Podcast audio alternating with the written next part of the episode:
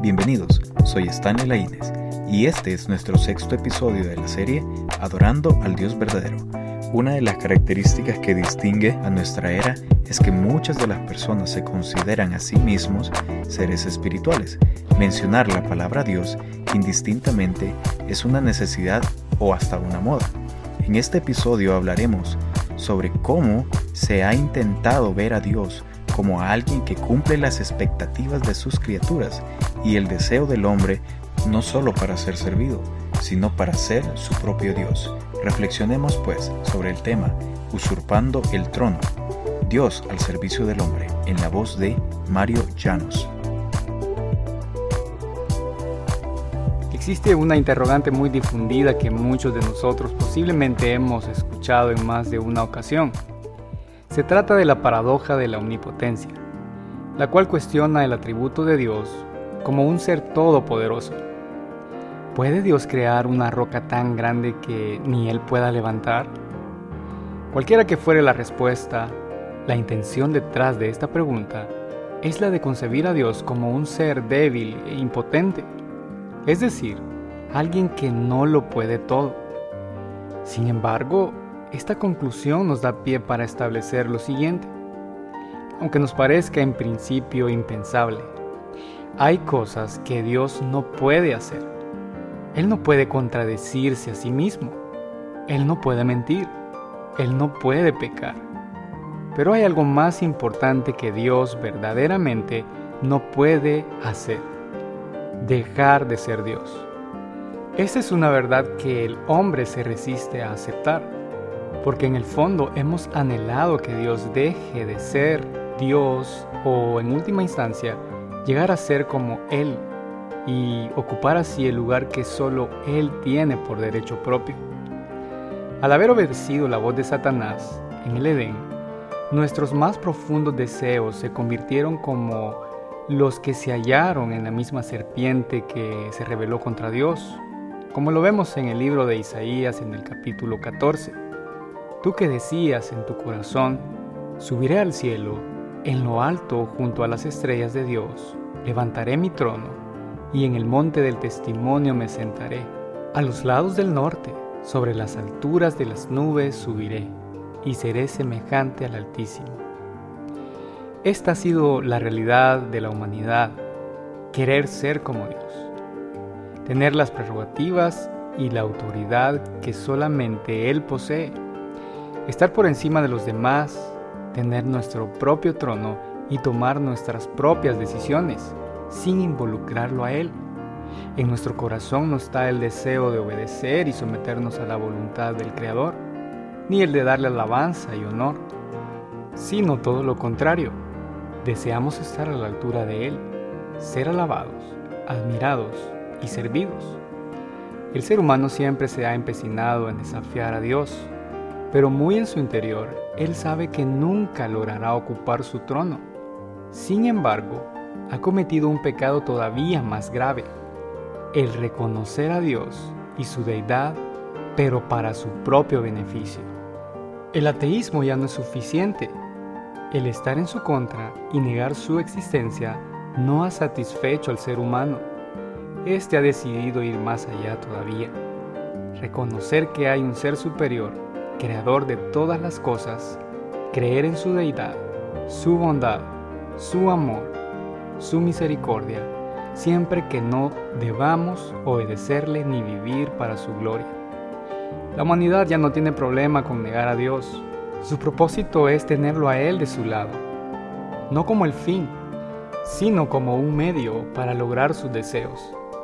Vemos a Dios como una persona que tiene la capacidad de cumplir todos nuestros deseos, como un terapeuta que resolverá todas nuestras necesidades y cumplirá nuestros sueños. En otras palabras, hemos concebido a Dios como nuestro servidor.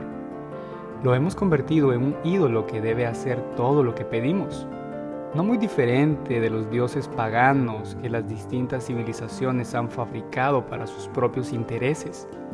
Somos indiferentes a su majestad, su gloria, y no estamos dispuestos a caer rendidos en adoración.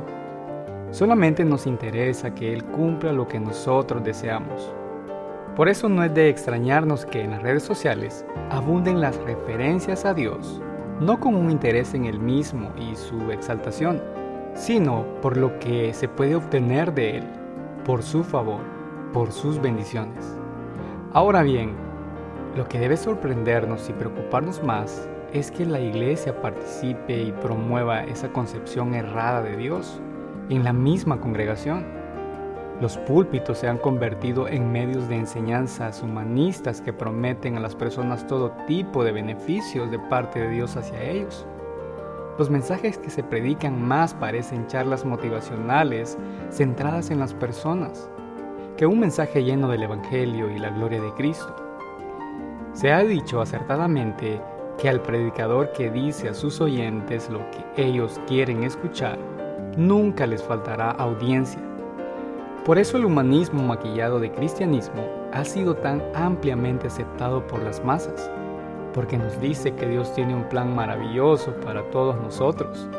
Nos dice que si le entregamos nuestro corazón a Dios, todos nuestros problemas serán resueltos. Nos grita, tú puedes, eres un campeón, con Dios tus sueños se cumplirán. Prestemos atención por un momento a las palabras que le dijeron a Jesús en cierta ocasión dos de sus discípulos. Y lo hallamos en Marcos capítulo 10, versículos 35 al 37. Entonces Jacobo y Juan, hijos de Zebedeo, se le acercaron diciendo, Maestro, querríamos que nos hagas lo que pidiéramos. Él les dijo, ¿qué queréis que os haga? Ellos le dijeron, concédenos que en tu gloria nos sentemos el uno a tu derecha y el otro a tu izquierda. ¿Qué refleja esta petición de estos dos discípulos? revela las verdaderas intenciones de sus corazones. Ellos en ese momento habían perdido de vista el objetivo del ministerio de su maestro aquí en la tierra, el de morir en una cruz. En cambio, estaban obsesionados por motivos totalmente distintos a los de la cruz y el Evangelio de Jesús. Ellos no visualizaban el padecimiento por causa de seguir a su maestro que experimentarían eventualmente. Buscaban otra cosa, una posición, un nombre, poder, prestigio. Buscaban satisfacer sus propios deseos antes que los de Jesús. Ellos pidieron de tal forma que Cristo pudiera cumplirles lo que ellos pedían. Estaban buscando gloria, pero sin pagar el precio. ¿Acaso no son las mismas cosas las que muchos cristianos, al igual que sus discípulos, se acercan y le piden a Dios que les haga? ¿Fama? bienes, prosperidad, buena salud? ¿Acaso el humanismo profundo que hemos abrazado no nos ha cegado para hacernos creer que Dios está para nosotros y no nosotros para Él?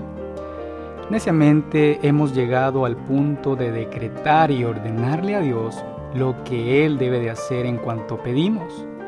Tratamos de someter a Dios a nuestra voluntad, a nuestros deseos, colocándonos por tanto en el lugar de Dios. Este ha sido uno de los daños más grandes que la Iglesia ha sufrido en la actualidad, ya que al buscar a Dios de esta manera, estamos siendo irreverentes hacia Él y estamos construyendo nuestro propio trono. Pero Dios no ha pasado por alto las actitudes e intenciones del corazón humano. Él ha castigado su soberbia y orgullo Adán y Eva fueron expulsados del paraíso. Dios mandó juicio mediante el diluvio a los hombres. A reyes le fueron arrebatados sus reinos. Él mató a hombres por ofrecer fuego extraño. Como dijimos al principio, Dios no puede dejar de ser Dios. Dios sigue estando en su trono. Él es el Rey soberano que gobierna todas las cosas. Él determina lo que sucede en el cielo y en la tierra. Aun cuando nosotros no estemos de acuerdo y nos creamos el centro del universo, Él no comparte su gloria inefable. Él es el centro de todas las cosas y no nosotros. Pidamos a Dios que nos conceda un espíritu de obediencia, sometimiento, servicio y humildad como el de Juan el Bautista, viviendo sus palabras. Es necesario que Él crezca, pero que yo mengüe. Reflexionemos en nuestros motivos por los cuales nos estamos acercando a Dios y por qué le estamos sirviendo. Si estamos viendo en Jesús un medio para alcanzar nuestra autorrealización, o si estamos haciendo de Él el fin de nuestra existencia, servicio y adoración. Gracias por escuchar Frecuencia Judá. Esperamos que este material esté siendo de edificación para tu vida. Hoy hemos reflexionado que Dios sigue estando en su trono y hace siempre su voluntad, que Él debe de ser el fin de nuestra existencia y no tan solo el medio para tratar de alcanzar lo que deseamos. En nuestro próximo capítulo hablaremos sobre una de las preguntas más importantes que toda persona debe responder en su vida. ¿Quién es Dios? Y cómo esto tiene implicaciones prácticas en cómo le adoramos. Suscríbete a este canal, dale like a este episodio y comparte en tus redes sociales. Será hasta la próxima. Que Dios te bendiga. Gracias por sintonizar Frecuencia Judá, la voz del adorador. Escucha un nuevo episodio cada lunes. Frecuencia Judá es una producción de Movimiento Judá, proclamando que Jesús es el único digno de alabanza y adoración. Para más información, síguenos en nuestras redes sociales, Facebook e Instagram. Búscanos como Movimiento Judá.